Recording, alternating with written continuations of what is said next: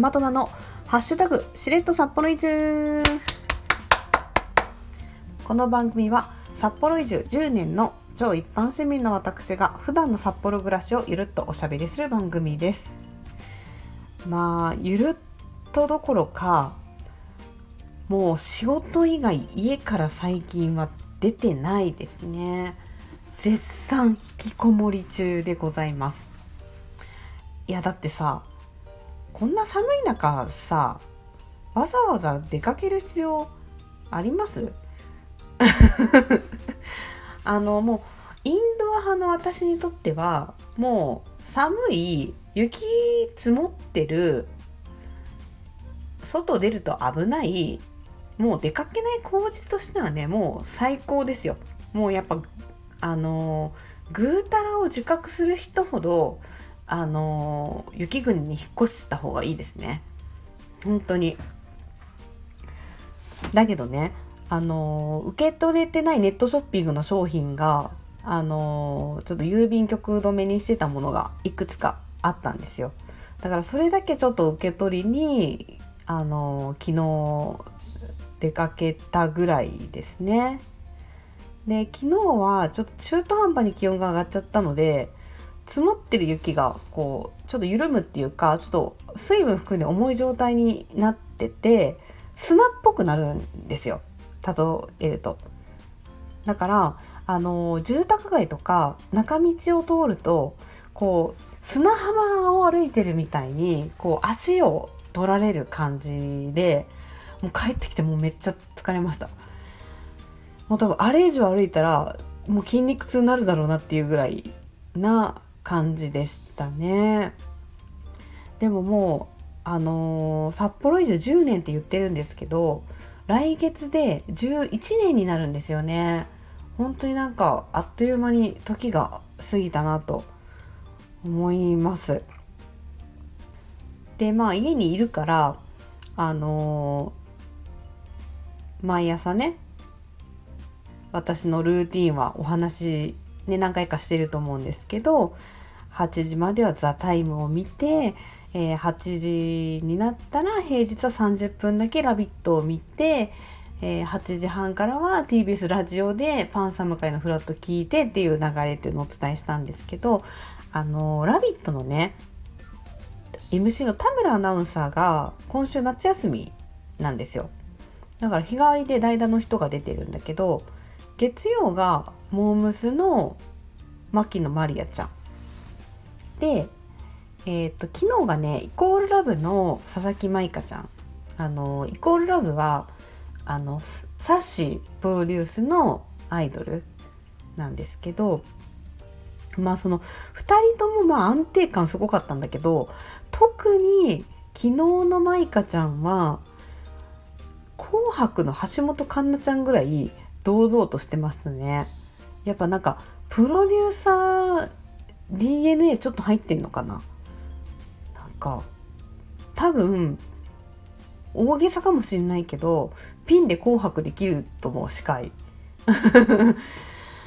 まあ個人的にはねあの川島さんと田村さん2人とも休んでた時にあのこう吉本芸人で回してた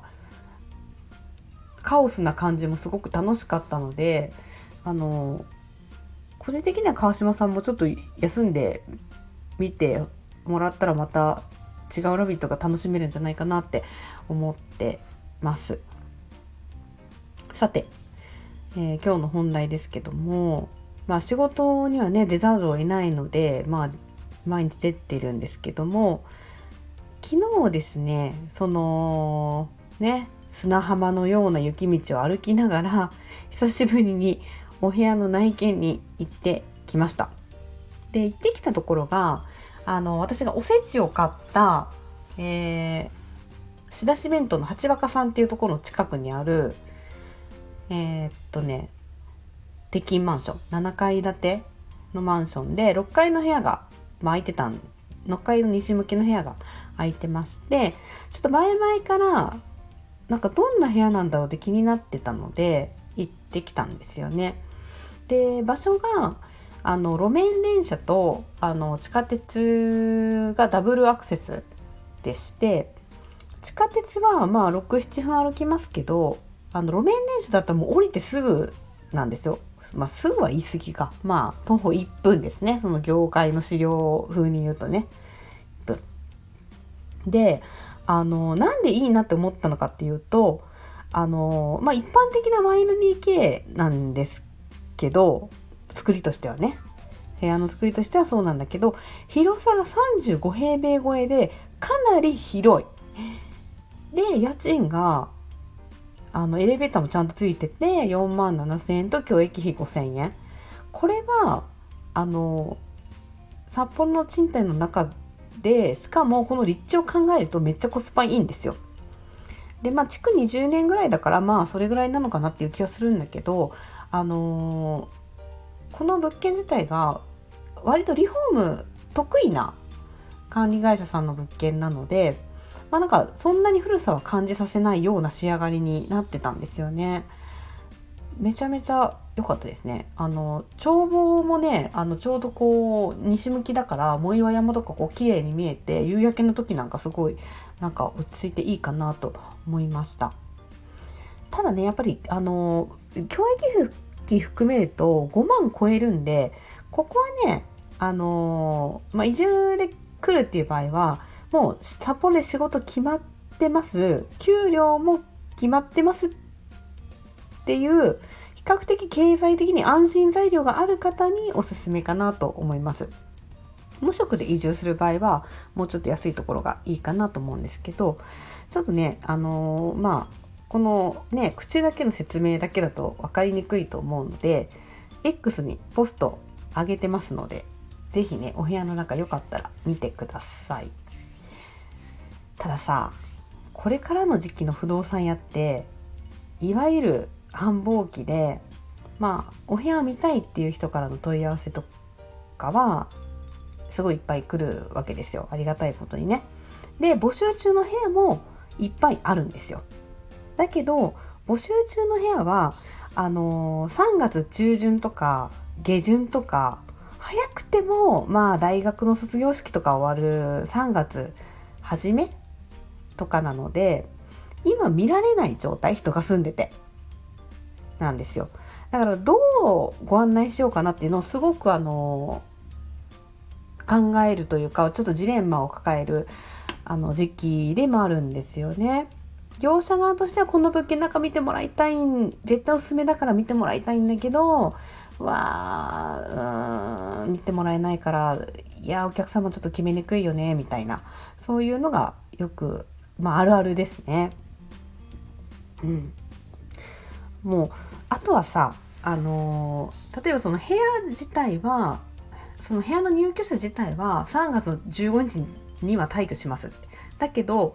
当然この部屋の掃除とかしなきゃいけないじゃん。で壁紙とか床とかさ直すとこがあれば直さなきゃなんないから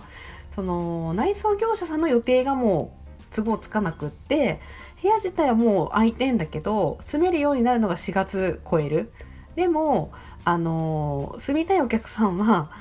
あの4月1日入社式だからそれまでには入居できないと困るとかってなるですよねその辺のすり合わせとかがもうね非常に難しい時期だなとあのちょっとね感じつつある今日この頃ですということであのちょっと今日はここでお時間にするんですけれども次回は賃貸住宅の選び方 in 札幌で今月2回目をやります。あの、テーマとしては、まあ2月3月で、あの、4月から住む新居を決めなきゃいけないっていう人向けの物件の選び方について解説をします。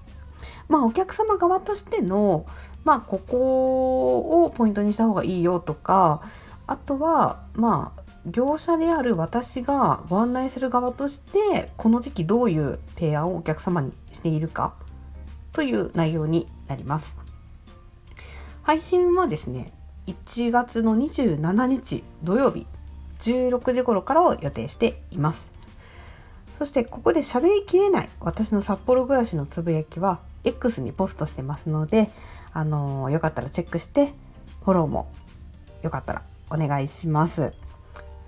それでは次回までごきげんよう。大和菜でした。